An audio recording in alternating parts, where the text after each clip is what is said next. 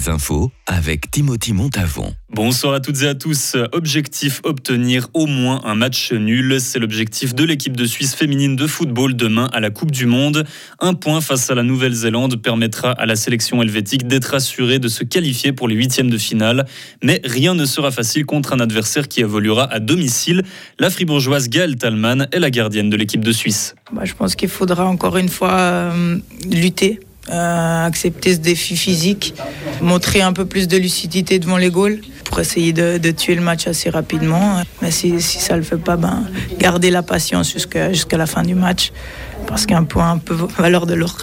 Gaël Talman interrogé ici par Grégoire Perrou de la RTS, notre envoyé spécial en Nouvelle-Zélande. Et deux matchs se sont déroulés cet après-midi à la Coupe du Monde. La France a battu le Brésil 2 à 1 et 1 à 0 pour la Jamaïque face au Panama. Un journaliste du matin dimanche se retrouve face à la justice en Valais. Il est le premier journaliste à avoir dévoilé l'affaire des constructions illicites dans la région de Verbier. Il a pour cela dévoilé un document critiquant le rôle du gouvernement valaisan dans cette affaire. Il doit être jugé le 24 août et risque 800 francs d'amende.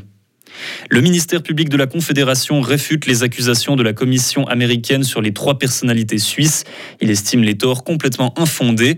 Les faits qui leur sont reprochés datent d'une affaire remontant au début des années 2010.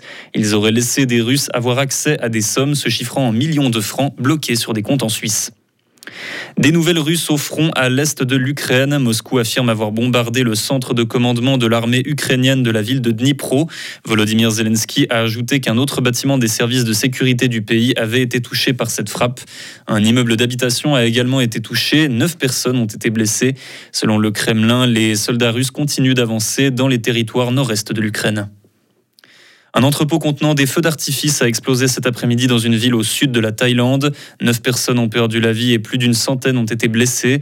Selon la télévision locale, plus de 500 habitations ont été endommagées par le sinistre. Le drame serait d'origine accidentelle. C'est la première fois que cela arrive depuis 2008. Le pape va se rendre en France les 22 et 23 septembre prochains. Le pape François sera à Marseille pour rencontrer Emmanuel Macron, rencontrer des personnes vivant également dans la précarité ou encore guider une messe dans le stade Vélodrome. Il s'y rend dans le cadre des rencontres méditerranéennes qui accueilleront une soixantaine de représentants d'églises des cinq rives de la Méditerranée, à savoir l'Afrique du Nord, les Balkans, l'Europe latine, la mer Noire et le Moyen-Orient. Retrouvez toute l'info sur frappe et frappe.ch.